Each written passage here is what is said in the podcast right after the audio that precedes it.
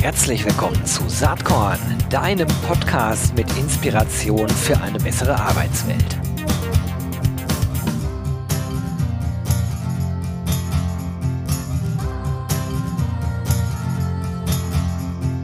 Hallo und herzlich willkommen zum Saatkorn Podcast. Ja, ihr Lieben, es gibt ja so Folgen, da freut man sich ganz besonders drauf und heute ist so eine.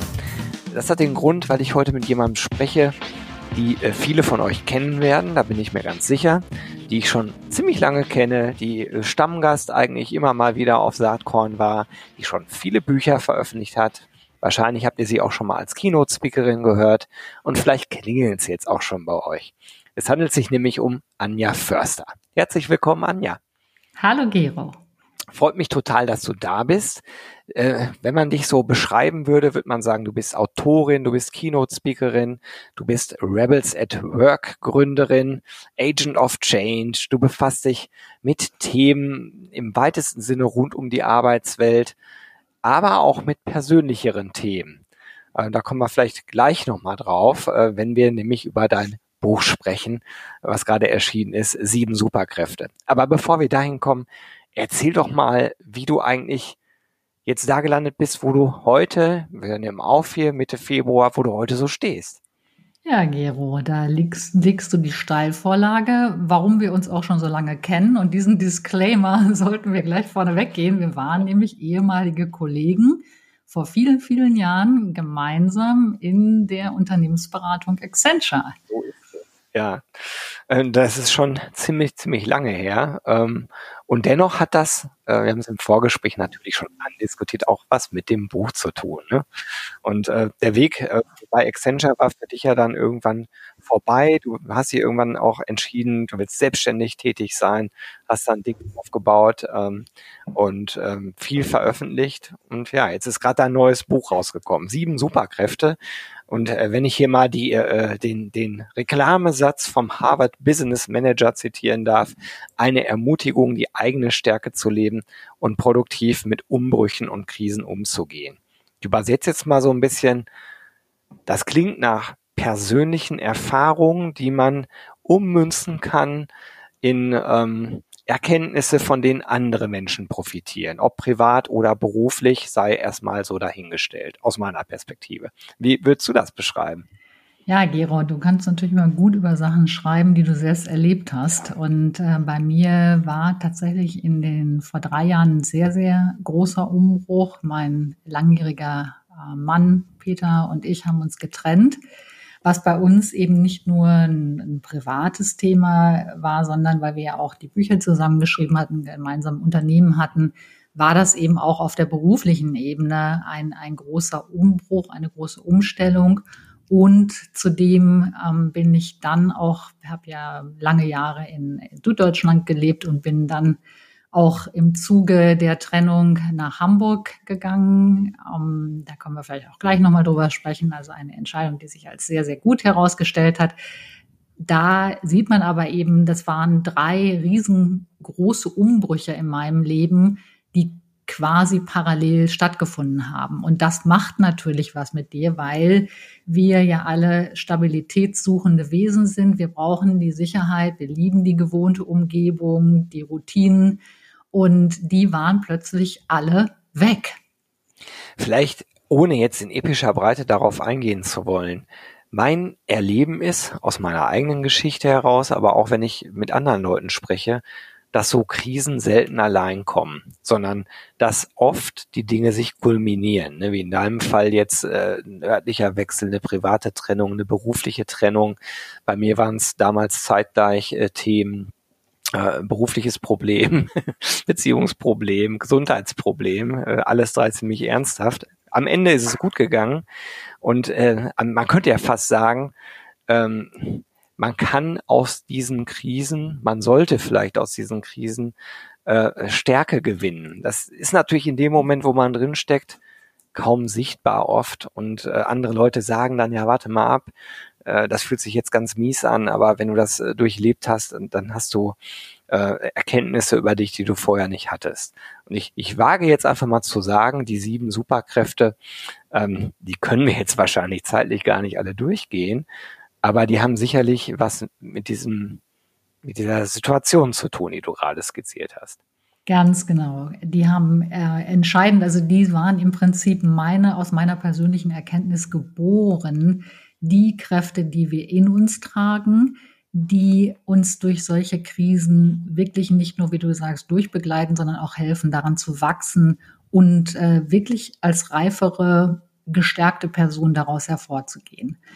Das Problem ist allerdings, wenn, wenn wir so typischerweise in die Schulen gucken oder in, in Universitäten oder auch in die ja, berufliche Weiterbildung, wir haben das nicht gelernt, mit Krisen und mit Umbrüchen umzugehen. Und das ist das Problem, dass wir eben dann sehr hilflos zunächst davor stehen und ähm, die Gefahr halt ist, sich davon überwältigen zu lassen und natürlich auch sehr leicht in die Opferrolle zu gehen. Ja, im Sinne, warum muss mir das passieren? Ähm, das Leben ja, spielt mir halt übel mit.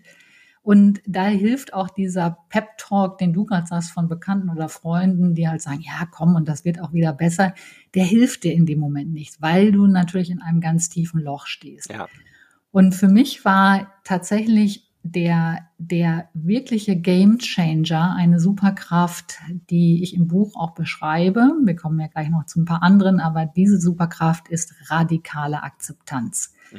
Und radikale Akzeptanz heißt nicht, dass du jetzt irgendwie da stehst und mit den Schultern zuckst und sagst, ja, ist halt nicht gut gelaufen, kann man nichts dran ändern, sondern radikale Akzeptanz ist immer dann eine extrem hilfreiche Sache, wenn du in einer Situation steckst, die du nicht ändern kannst. Also als Beispiel, du hast eine berufliche Krise. Ähm, es wird bei dir eine Krankheit diagnostiziert oder ein Mensch in deinem Umfeld stirbt oder in meinem Fall eine Trennung. Und die Grundaussage oder die Grundhaltung ist erstmal anzunehmen, was ist, ist. Es nützt nichts, wenn ich dagegen bin, weil die Situation wird sich nicht verändern. Und das ist, war so ein Gamechanger für mich, weil viele Leute, und ich will mich davon nicht ausnehmen, natürlich erstmal in ähm, negativen Situationen sehr viel Entschuldigung, Energie in die Abwehrarbeit stecken und sagen, nee, und das soll jetzt irgendwie schnell wieder weggehen. Und diese Energie, die ist sinnvoll, sinnlos, weil du, weil diese Situation nicht weggeht. Und deswegen ist es erstmal gut, tatsächlich zu akzeptieren, was es ist und dann die Energie zu nutzen, zu sagen, okay, jetzt langsam in der Annahme der Istheit der Situation, langsam Schritt für Schritt, was könnten die nächsten Sachen sein, die mir helfen, da rauszukommen. Ja, das würde ich genauso bestätigen aus eigenem Erleben. Und äh, aber da muss man erstmal hinkommen. Ne? Das hört sich ja alles immer so simpel an. Wenn man in der Situation ist, äh, dann dauert das sicherlich eine Zeit, diese radikale Akzeptanz auch anzuerkennen. Das dauert einen Moment. Gleichzeitig gibt es aber auch und das ist so ein, war auch für mich eine Erkenntnis, tatsächlich dieses ähm, Vertrauen, das ist, das geht noch Hand in Hand damit. Also Vertrauen in dich, dass du, auch wenn es momentan sehr schwarz aussieht, äh, die Kraft in dir trägst, ähm, ja, irgendwie Schritt für Schritt da rauszugehen. Und der zweite Punkt ist auch Vertrauen in andere. Mir hat das sehr geholfen, mit einer sehr klugen Dame hier in Hamburg zusammenzuarbeiten, Psychologin von in ihrer Ausbildung, die mich also da auch sehr gut gecoacht hat. Und das hat auch geholfen, diese radikale Akzeptanz aufzubauen. Und dieses Vertrauen, ne, also Vertrauen in mich selbst, Vertrauen in andere und Vertrauen auch in etwas Größeres, nämlich, dass es durchaus einen Sinn hat, dass du diese schwierigen Zeiten erlebst, weil das Leben dir damit, ähm, man kann es jetzt so etwas äh, salopp sagen, fast wie so ein Leistungskurs aufdrückt und sagt, hier, da, da musst du dich noch ein bisschen strecken und daran, daran darfst du lernen. Und das ist natürlich auch eine riesengroße Einladung, die natürlich in dem Moment nicht als Einladung wahrgenommen wird, aber wenn du eben in die radikale Akzeptanz gehst und ähm, dann auch Schritt für Schritt dich rausholst, wird das sehr schnell klar. Also das ist ja im Übrigen was, ähm, ohne Krisen äh, ist ja die Frage, ob man sich wirklich deutlich bewegt. Also manchmal braucht man diesen Tritt in den, in den Hintern, sorry für die Ausdrucksweise, äh, um zu erkennen, ich muss jetzt tatsächlich was tun. Ähm, Wir werden leider ja nicht alle sieben Superkräfte hier durchgehen, vielleicht auch Gott sei Dank, weil Leute, ihr sollt natürlich das Buch von Anja lesen, das neue.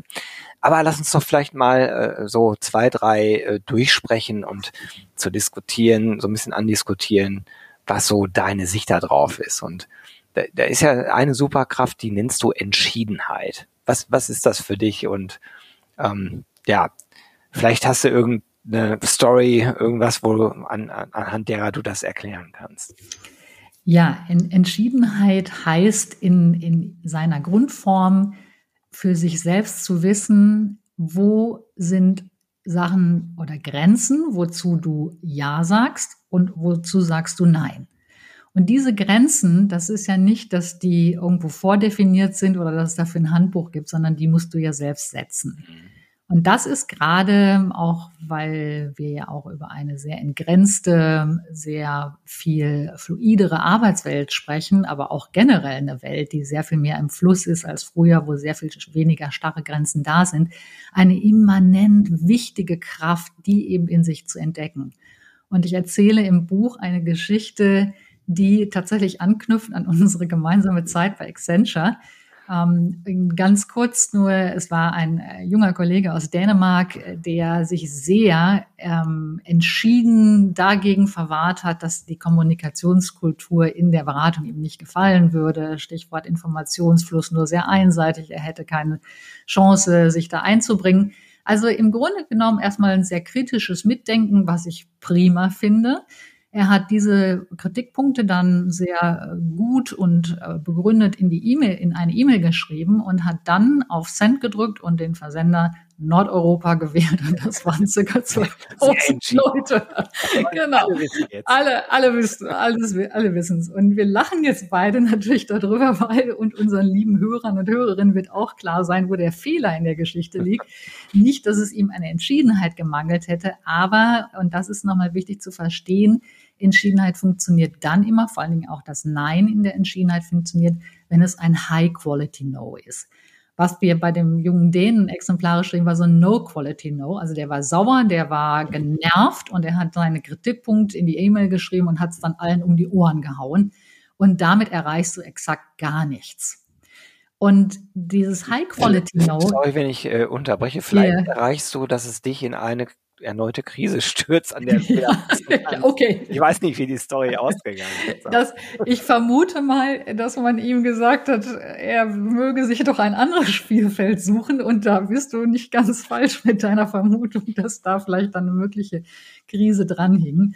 Ähm, genau, also das ist ja irgendwie schade, ne, dass die Energie dann quasi ins Leere läuft. Und deswegen, ähm, das ist einfach schon nochmal ein großer Augenöffner auch für uns, also ne, in unserem Leben eben nicht äh, Entschiedenheit damit zu verwechseln, dass ich mit dem Fuß aufstampfe und sage, so, und ihr habt jetzt das und das und das falsch gemacht und das nervt mich und das haue ich euch um die Ohren, sondern mit einem High-Quality-Note zu sagen, ich bin damit nicht einverstanden, weil. Und das sind meine Vorschläge, wie wir das anders oder besser machen könnten. Und damit kommen wir natürlich auf ein ganz anderes Niveau, was eben insbesondere in der Arbeitswelt, ne, wo wir ja auch Menschen haben wollen, die kritisch mitdenken, die hinterfragen, die mit Vorschlägen kommen, eine extrem wichtige Sache ist. Also deswegen kann ich nur allen ans Herz legen, ähm, lest euch das Kapitel durch, die anderen auch, aber wirklich lernt diesen Unterschied und, und reflektiert euch auch im Leben. Letzten Punkt so wichtig, den du gesagt hast. Ne? Das, das gilt insbesondere für Führungskräfte auf allen Levels, aber auch eigentlich für alle, die irgendwie Verantwortung übernehmen wollen und für Dinge einstehen wollen und, und auch so wahrgenommen werden wollen. Also sozusagen immer nur das Problem zu benennen, äh, führt nicht zu einer Lösung ein Problem zu benennen und dann zu sagen, es gibt verschiedene Lösungsansätze. Ich habe die mal durchdacht und aus folgenden Gründen ist das aus meiner Sicht der beste Lösungsansatz. Das ist ja eigentlich das, was äh, erwartet wird, was Mitarbeitende erwarten, was Führungskräfte erwarten. Und wenn ich nur sozusagen das, das Einfache mitliefer, nämlich die Kritik, äh, dann ist das noch niemals die halbe Miete, würde ich sagen. Ja, das ist nicht mal die halbe Miete und du stößt die anderen ja noch vor den Kopf und die machen dicht. Das, das ist der zweite Punkt und das kannst du übrigens auch nahtlos aufs Private übertragen. Ja, das ist ja, also meine These, je älter ich werde, ist ja, dass man ganz viel äh, aus so individual bezogenen äh, Büchern, Themenstellungen aufs Berufliche übertragen kann und umgekehrt die Managementliteratur ein bisschen abstrahiert auch ziemlich gut oft aufs Private übertragen kann, ist ja auch jetzt nicht so überraschend. Am Ende bestehen Organisationen aus Individuen. Ne? Also ist halt so. Aber das ist auch nur so ein Seitenschlenker. Ich wollte noch mal über eine zweite Superkraft mit dir sprechen. Das Thema Eigenmacht. Du hast es, fand ich, fast eben schon so ein bisschen implizit angesprochen, ohne das Wort zu benennen.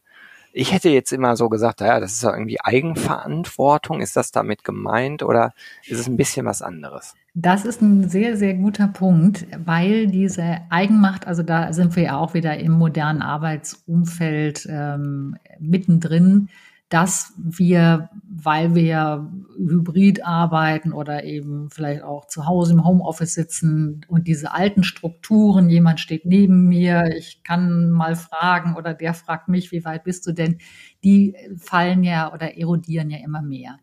Und das ist eben, das finde ich auch sehr begrüßenswert, dass man eben sagt, wir brauchen einfach Menschen, die mitdenken und die eben auch eigenmächtig tatsächlich kluge Entscheidungen treffen und sich nicht erst fünffach rückversichern. Du hast aber gleich den zweiten, das zweite Stichwort äh, genannt und das ist eben auch das, was ich draußen höre, dass viele Leute sagen, ja, Eigenmacht ist super, ja, ich finde, ich brauche auch keinen, der mich da kontrolliert. Das geht aber nur in einer Paarbeziehung mit Eigenverantwortung. Und da wird's eben bei vielen dann schwierig, wo sie halt sagen, na ja, aber jetzt irgendwie selbst meinen Kopf hinzuhalten, wenn Dinge halt nicht so laufen wie erwartet, das mache ich dann nicht so gerne. Mhm. Aber das ist, das ist so ein Klassiker, ne? Die, die Einforderung von von möglichst hohem Freiheitsgrad, jetzt bei der Arbeit spreche ich drüber, aber auch das kannst du genauso gut auf eine Beziehung übertragen, meiner Meinung nach. Also äh, möglichst einen hohen Freiheitsgrad, aber dann dafür nicht einstehen. Also Beispiel, ja, äh, ich kümmere mich in meinem eigenen äh, Zeitempfinden, ne, örtlich, zeitlich flexibel darum, ein bestimmtes Projekt zu erledigen. Ähm, äh, das wünschen sich viele, aber dann sozusagen innerlich sich auch an die Kandare zu nehmen und dafür so, zu sorgen, dass es wirklich auch passiert, in Time, äh, in der notwendigen Qualität, das ist sozusagen die andere Seite der Medaille.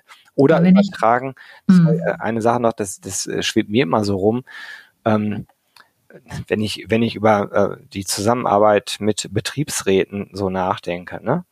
Also das ist ja alles ein Geben und Nehmen und ähm, man kann sich immer auf irgendwelche Grundsatzmeinungen zurückziehen, weil es politisch so gewollt ist.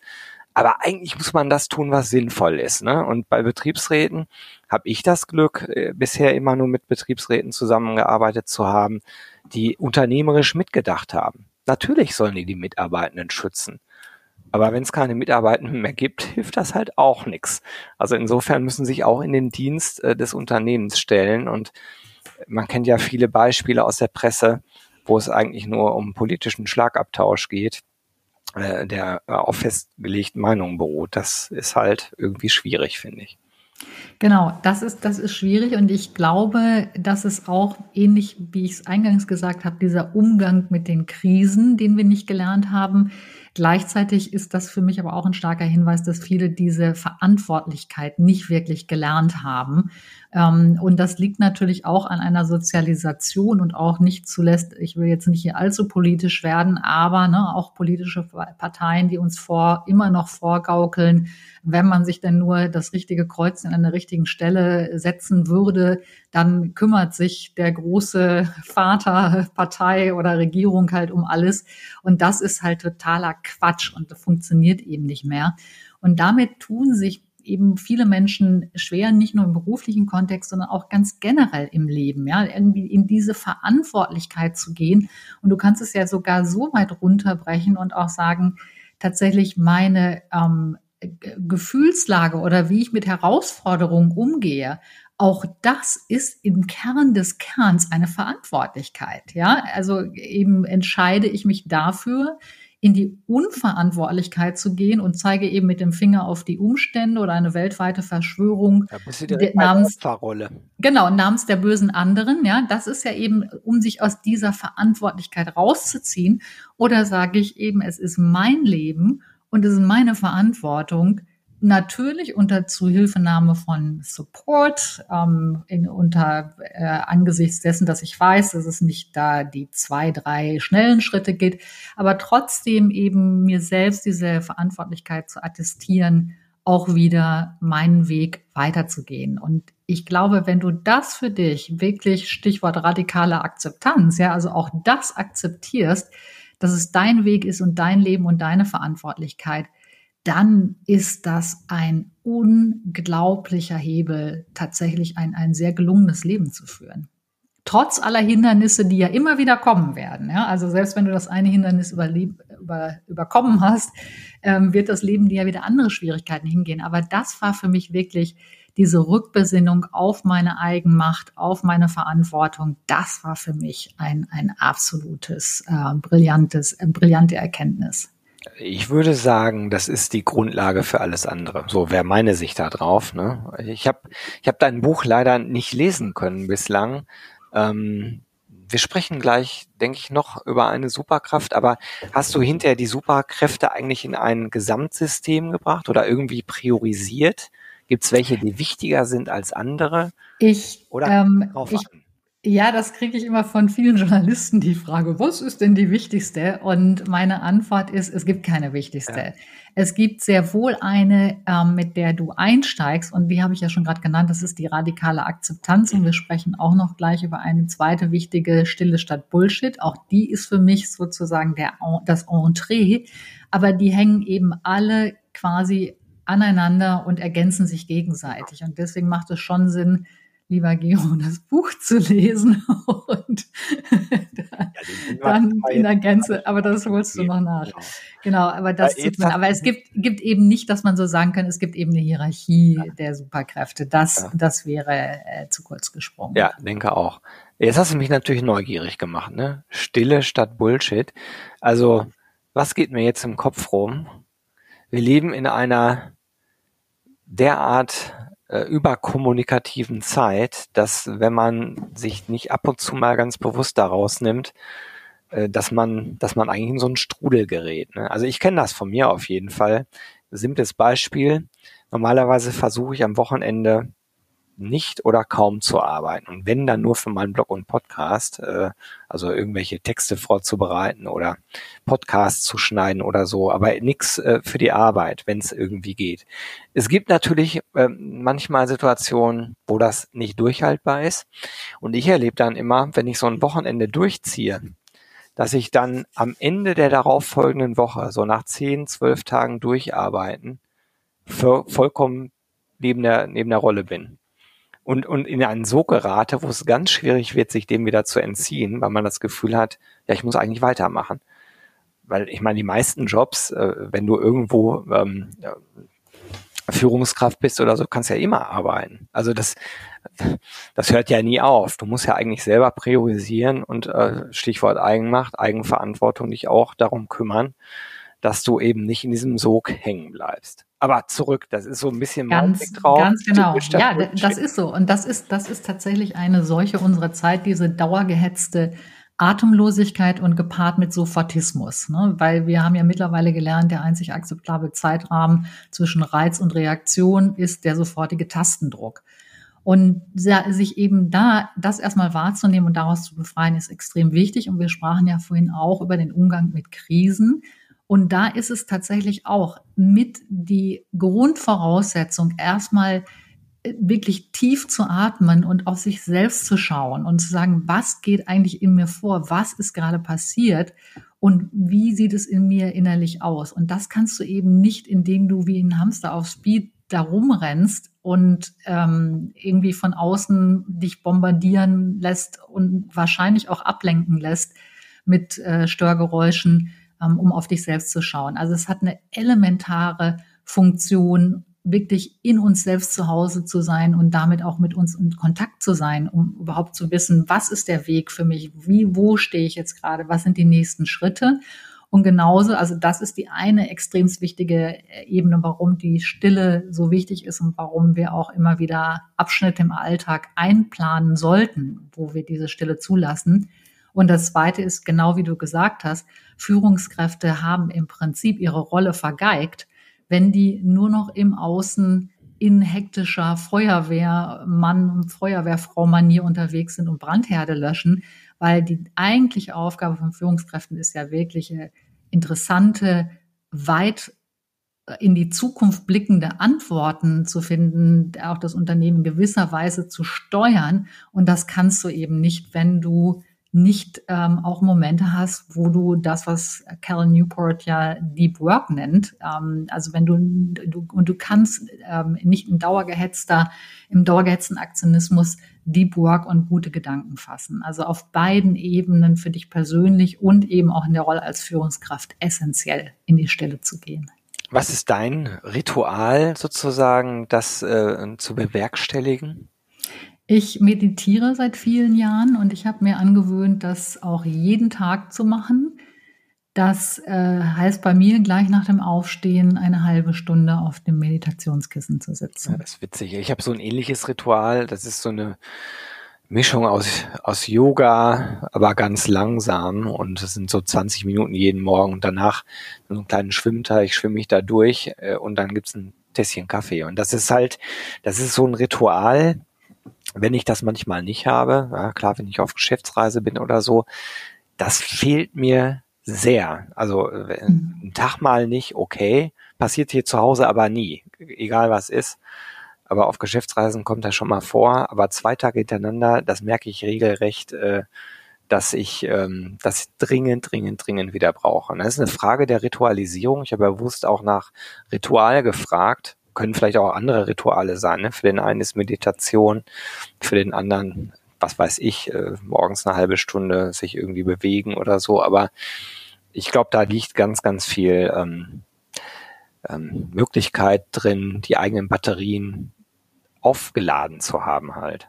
Genau, und das Bewegen dazu nochmal, weil ich das jetzt auch höre, Leute sagen mir, ja, ich gehe dann morgens mit dem Hund spazieren, wo ich so sage, Vorsicht, ne? aber nicht mit dem Smartphone in der Hand, naja. wo die Versuchung halt wieder groß ist, mal kurz da drauf zu schauen äh, und oder noch schnell einen Podcast zu hören, den man schon immer mal hören wollte, sondern Stille statt Bullshit heißt wirklich bei dir und in dir zu sein und keine, keine Ablenkung ähm, und idealerweise auch nicht mit den Augen eine Ablenkung zu haben. Und das ja. ist halt immer das Problem, wenn du spazieren gehst, so schön das ist, aber die Augen äh, wandern ja sofort und dein, dein Geist fängt halt wieder an hyperaktiv, ach guck mal, gestern stand aber die Mülltonne von den Nachbarn woanders und du fängst ja sofort wieder an zu werten, zu klassifizieren und das ist ja das äh, Großartige, was wir beide augenscheinlich an der, an diesem Ritual der, des Yoga oder Meditation ähm, so schätzen. Es geht ja darum, den Geist wirklich leer zu machen und das ist eine extrem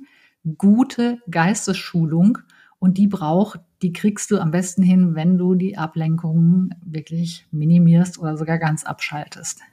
Ja, da hast du mich so ein bisschen erwischt. Ähm, also Ritual ist das eine, aber ich bin auch schon jemand, der, der abends dann immer noch einen Podcast hört. Und manchmal denke ich, man sollte das Smartphone überhaupt gar nicht mit ins Schlafzimmer nehmen, also wirklich äh, auslassen.